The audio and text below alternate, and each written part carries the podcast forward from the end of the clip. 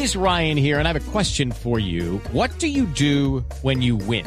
Like, are you a fist pumper? A woohooer, a hand clapper, a high fiver. I kind of like the high five, but if you want to hone in on those winning moves, check out Chumba Casino. At ChumbaCasino.com, choose from hundreds of social casino style games for your chance to redeem serious cash prizes. There are new game releases weekly, plus free daily bonuses. So don't wait. Start having the most fun ever at ChumbaCasino.com. No purchase necessary. BGW. Void were prohibited by law. See terms and conditions. 18 plus.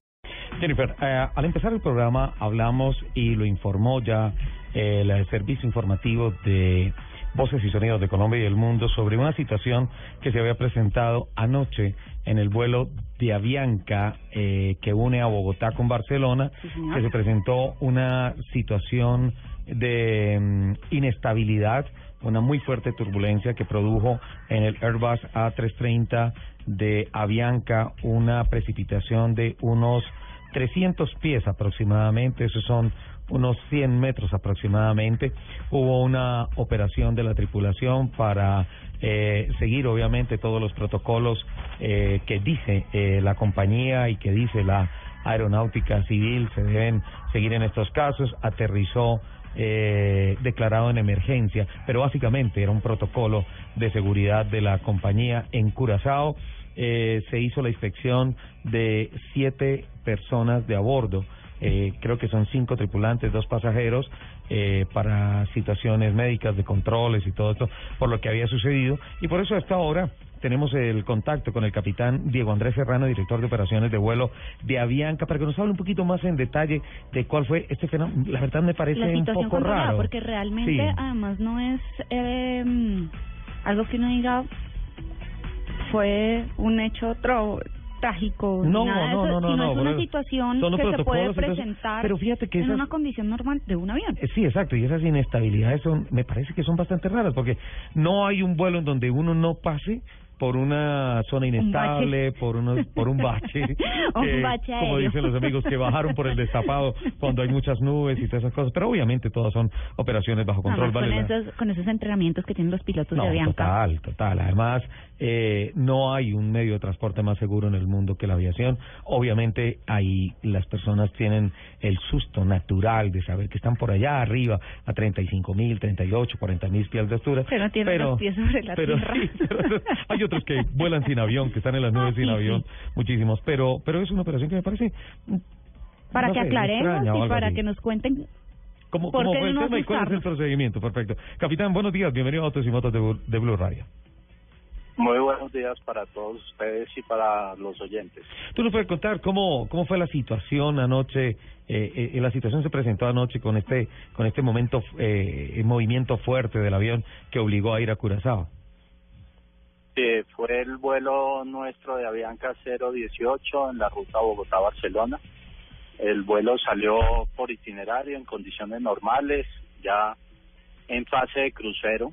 Eh, la tripulación hace un monitoreo del radar meteorológico, que es el que muestra humedad en la atmósfera, básicamente nubes, y eh, pues tenemos un procedimiento establecido para evitarlas y mantener la seguridad del avión.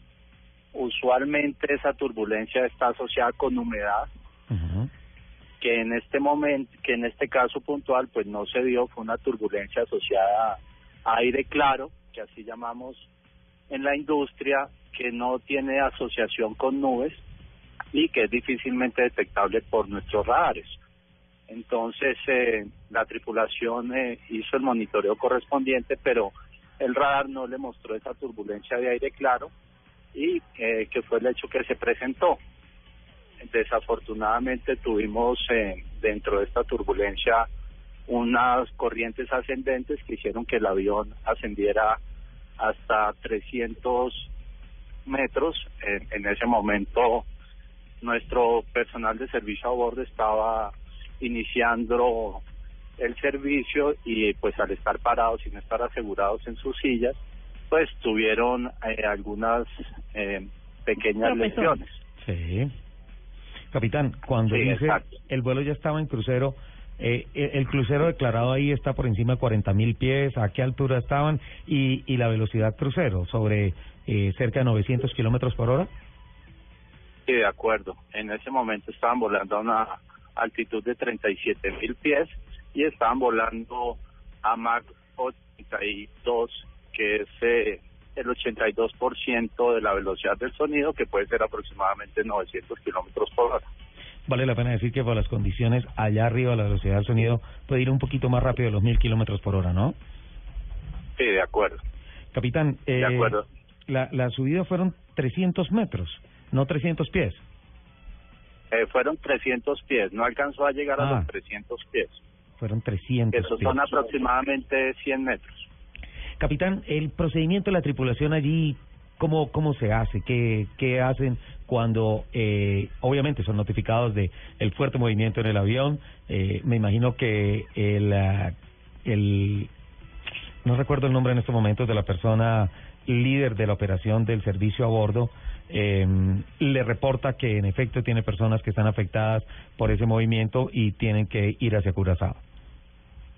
Sí, de acuerdo. Una vez se presenta este movimiento, el capitán del vuelo se comunica con el supervisor a bordo, le pide un reporte de las condiciones del avión y de la tripulación y de, obviamente, nuestros clientes.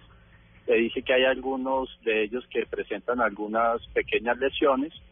El, pro- el procedimiento es buscar un médico a bordo eh, afortunadamente había uno, eh, atiende a nuestro auxiliar de vuelo eh, y el reporte es una, una pequeña fractura que tiene pues, pérdida de sangre y que él prefiere como medida preventiva que aunque la situación estaba controlada, aterrizar en un aeropuerto cercano. Porque adicional pues a, a la pequeña fractura pues hay un tema de de nerviosismo que, Sí. que prefieren que sea atendida. Y en Más algunos un casos, vuelo tan largo, ¿no? Claro, y en algunos casos de pánico, Sí, de acuerdo. porque pues es bien sabido que no todo el mundo, eh, a pesar de la seguridad de la aviación, no todo el mundo va 100% confortable o tranquilo en el tema de estar montado en un avión y en la noche, ¿no?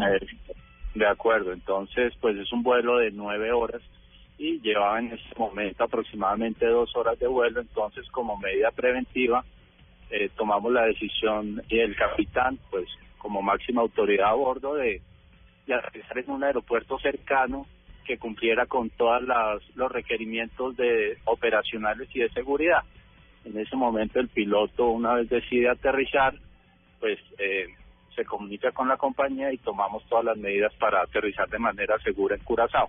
Capitán, ¿se hacen algunas verificaciones con relación al fuselaje del avión o algo que de pronto pudiesen también haberse visto afectados por esa situación?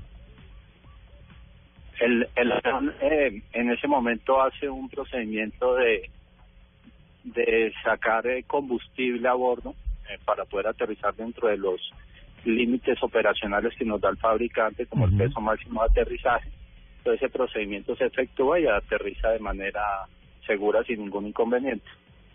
Perfecto. Ahora, eh, el vuelo se va a reiniciar esta tarde, ¿no? No, ya, para los familiares de las personas no se angustien. Ya van rumbo a ya, Barcelona sí, en ya. un nuevo avión, ¿verdad, capitán?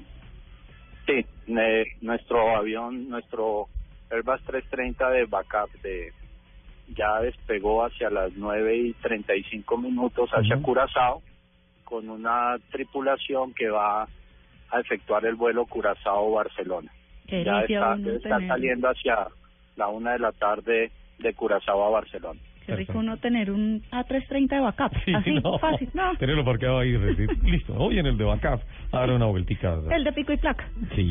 Bueno, pues capitán, eh, le robamos este par de minutos porque es bueno que, que todos los oyentes eh, sepan de esos procedimientos, de pronto cuando llega la noticia que, que se declara una emergencia y todo eso, y se empiezan a pensar cosas terribles, pero es básicamente un procedimiento de seguridad que tiene que seguir la compañía para, obviamente, antes que nada, como siempre lo dicen allá, no se sienta, la seguridad es prioritaria y no haremos ninguna operación que atente contra la seguridad del vuelo.